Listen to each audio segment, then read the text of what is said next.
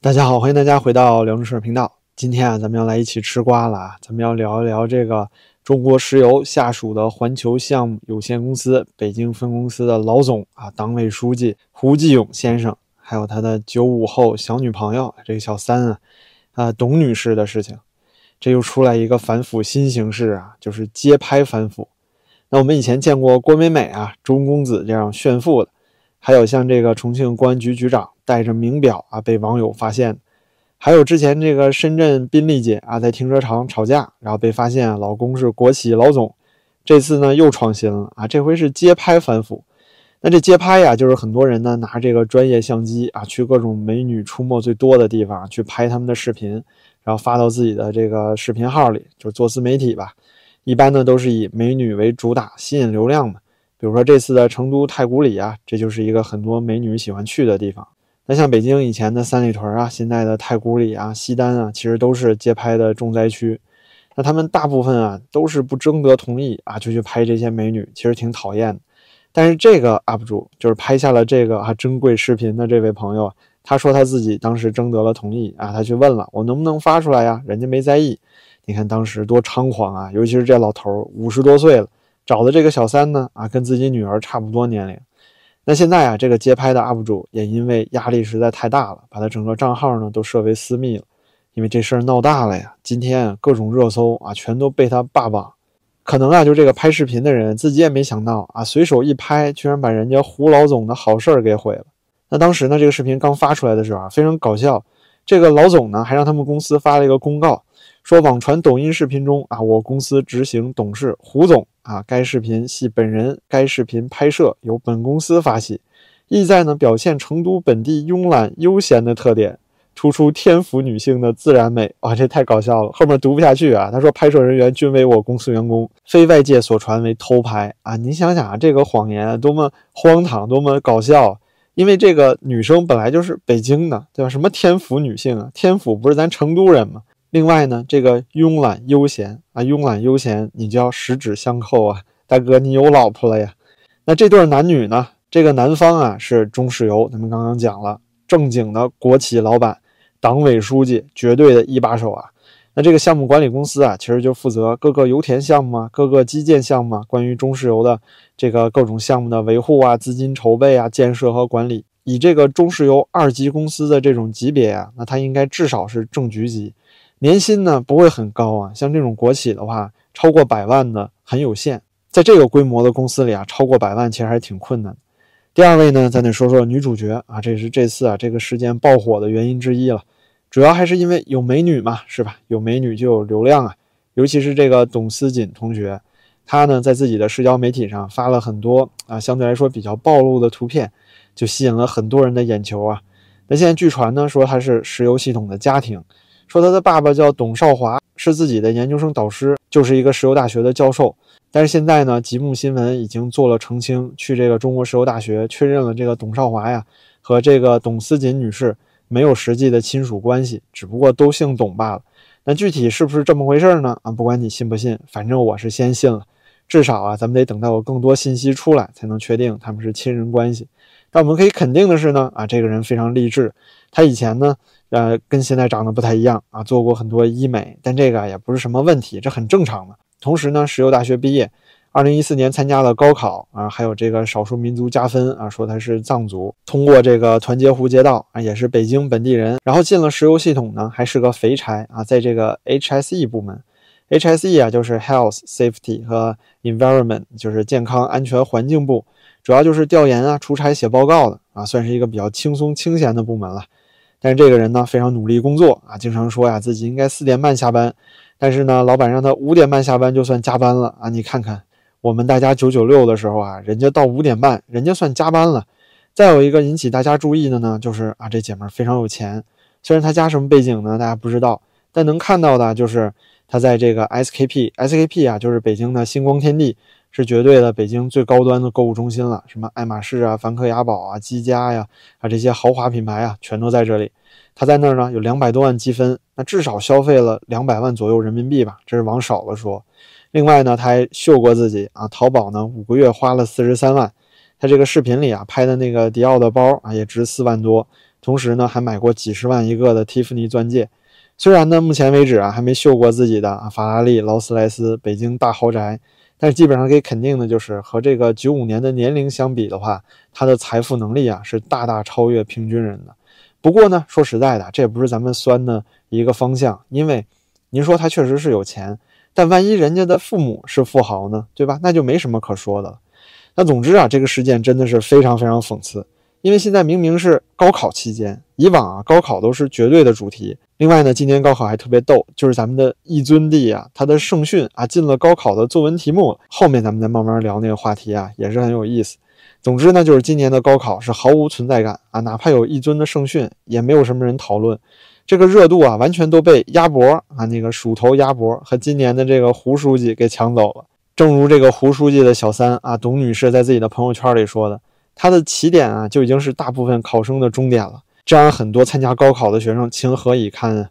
那他在朋友圈的原文里说啊，同学聚会啊，让我认识到自己是怎样被羡慕的啊，多被羡慕哈！一切呢都不费吹灰之力，以别人奋斗的终点为起点。他说啊，我突然明白啊，近日焦虑的主因呢，不是会被国企拴住的不得自由，而是呢，不论我如何努力啊，都不能像父辈一样优秀的无力感啊。可见啊，他应该有一个石油系统内大佬的父亲，到现在这个父亲是谁都没给扒出来，说不定是一个很有实力的人啊，但谁知道呢？另外呢，又说吃老本的后辈啊，怎么能让家族向前走呢？看人自己有家族高大上。接着他说啊，被高山阴影笼罩的一切都是黯然失色的啊！留在北京啊，在北京买房等等，我反而是羡慕同学们，应该恭喜一句，你们超越了前人，祝贺！啊，您说这句话啊，其实挺气人的，为什么呢？他讲的是羡慕同学们，因为你们的父辈太弱了啊，你们很容易就能够超越他们。比如说你的父辈啊是在一个这个山沟里啊，是农民啊，你现在进城了啊，来了北京国企工作，或者在各个地方工作，又在北京买房啊，或者留下来了，你超越了你的父辈，多容易啊！你看我这种贵族子弟啊，天龙人，上层社会。那我想超越父辈多困难啊，是不是？想想看啊，真是不容易啊！你说一个年轻人有这么大的心理负担，哎呀，董女士真是辛苦了。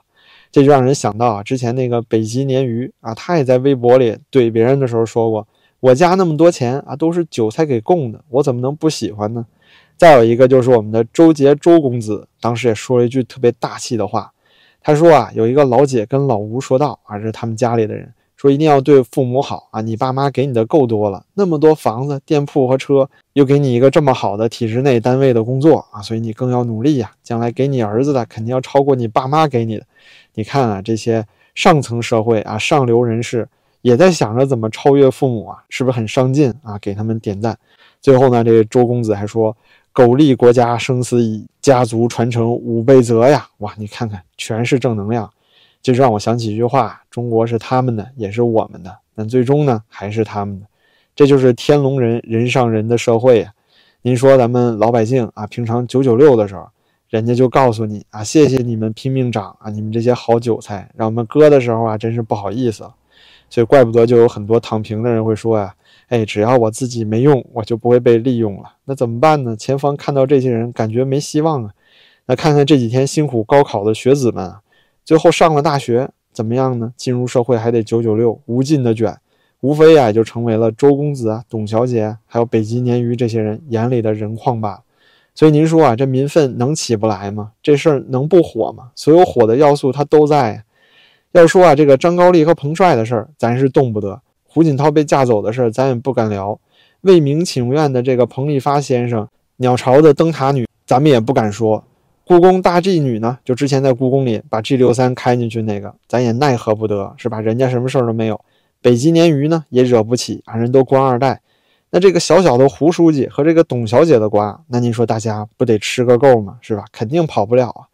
另外还有一点，就是有些人说呢，这是网暴，说你在这网上天天说这个董小姐的事儿，你之前刚说完武汉那个可怜的妈妈不能网暴，你们现在这帮人怎么都来网络暴力呀？那我说啊，这肯定不是。这个就叫舆论监督了。之前那个武汉可怜的母亲，她什么都没做错呀，她是无辜的呀。那无辜的人，你为什么要去伤害她呢？为什么要去误解她呢？但是现在这不一样啊，现在这是小三啊。你虽说这是道德问题吧，啊，他不算犯法，但是说实在的，调查总是应该的吧？因为毕竟啊，你的家境是什么情况啊？你这些巨额财产人怎么来的？如果你正常是啊富二代，你父母查出来了，就是一个普普通通白手起家、正常赚钱的人，我觉得无所谓。你比如说王思聪，对吧？那我们无话可说，就是羡慕加祝福。但这些人不一样啊，他们是体制内的，像他们的巨富啊，并不是因为他们有本事，或者是他们的父辈有本事，甚至说呢，他们祖上是富豪啊，传下来的是老钱，这些都不是。他们的钱啊，是因为他们在政府内工作，在体制内，在国企工作，他们的钱来自于特权和垄断。然而这些权利啊，是人民赋予的。你不管是中国机关，还是说中国石油。这些所有让你们赚到大把金钱，这些特权啊，都是人民让渡的权利呀。这些权利并不属于他们个体，所以当然要接受大众的监督了。这怎么能是一码事儿呢？当然了，针对他个人啊，更多深层次的，比如说一些啊侮辱啊，我觉得那些大可不必。我觉得大家唯一值得关注的就是看看他们的钱是哪来的，有没有违法犯罪的事实，仅此而已。如果有问题的话，当然应该把这些国家的财产追回来了，这个没话说吧。那这件事儿呢，说到底啊，还是因为这个女生好看啊，所以这事儿才火了。因为她喜欢秀身材啊，喜欢炫富，喜欢在社交媒体上拍特别暴露的照片。然而啊，所有这些都不应该成为重点，主要应该抓着不放的，反而是这个胡继勇啊，这个五十多岁的这个老头儿，找这个九五后小三啊，老牛吃嫩草是吧？而且啊，这还不是一般的嫩草，这是窝边嫩草。玩自己下属啊，同样公司的人，而且呢，这个小三现在花钱如此阔绰，是哪来的钱？是不是可能是他给的钱？否则的话，人一个九五后，你看他那个老头啊，是干巴瘦啊，长得又丑，身高呢也没有这个女生高。你说，如果不是因为自己的权利或者金钱，人家凭哪一点看得上你呢？而且最有意思的，据说现在中纪委巡视组就在他们这个环球项目公司里面啊，正在检查呢。如此情况下还能这么嚣张？带着小三去出差，明目张胆的十指相扣，在到处都是人的购物街里面去遛弯儿。你说这绝对不是初犯了吧？这肯定已经稀松平常，都习惯了呀。要不是这次有这个街拍的哥们儿把他们拍出来了，这两个人肯定正正常常的生活，幸福美满。所以您说社会上还有多少像他这样的蛀虫呢？不过呀，要聊到腐败这事儿，那就没完没了了。因为咱这中国的腐败和反腐败呢，就是茅房里面抓苍蝇啊，没完没了。本质的问题如果不解决，那这苍蝇啊永远都抓不完。腐败的根源毫无疑问就是因为权力的泛滥。中国真正缺乏的就是把权力关进笼子里的系统。说白了就是，如果你没有这个三权分立和媒体舆论监督的自由，没有言论自由，你不能让这些政客呀对老百姓产生一些畏惧，那你就不可能控制住现在中国政府内的系统性腐败。那一般的腐败呀，哪个国家都有，但中国这种腐败可就不一样了，它不是个案，它是大面积的。不过呢，这就是另一个话题了，咱以后再好好聊。那节目最后啊，咱再说说胡锡进，老胡呢又掺和进来了，同时啊被网友一顿骂，因为他在微博里说呀，这个胡书记啊不知道被什么冲昏了头脑，明目张胆顶风行事啊是个怪咖，意思是说呀，让这些领导们哎要低调。虽然呢你们有小三都家财万贯，但是啊自己吃饱的时候你不吧唧嘴呀，也是对这些小韭菜们的尊重了。我觉得呢老胡说的对啊，绝对没问题。就应该提醒提醒这些官老爷们，你们是厉害牛逼，我们不敢惹。那你们在台上玩小三啊，吃特供啊，免费医疗啊，高额养老金啊，我们也都不敢说。那没关系啊，对吧？我们能怎么样呢？也没有选票，也没有言论自由，随便你们是吧？但是你们享用特权的时候，可不可以稍微收敛一下，让这个卑微的老百姓小五毛战狼们都可以啊，稍微欺骗一下自己是吧？跟自己说，这贪官是少数的，大部分国企老板啊都是骑自行车上下班的，都是两袖清风啊，啊！但是最后呢，不得不说呀，这次啊，看客里面也有一个问题，大家都应该注意得到，就是一切对于这个事件关注的根源啊，还是来自于嫉妒。那人们嫉妒这个五十岁的国企老板啊，可以找这个九五后美女，也嫉妒呢这个九五后的小姑娘可以初入社会就能够纸醉金迷。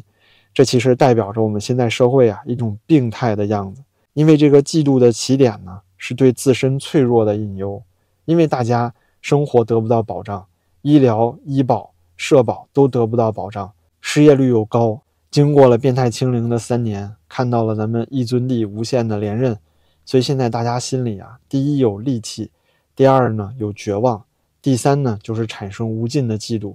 这种社会环境下出现各种网暴。说实在的，也是不奇怪的事情。那好吧，今天呢就跟大家聊到这里，之后呢我们也会接着跟大家一起吃瓜，估计这事儿啊肯定还会有各种有意思的反转，咱们就等着瞧吧。那谢谢大家今天的陪伴，您的支持对我也非常重要，感谢您的点赞、评论和转发，咱们就下期再见了。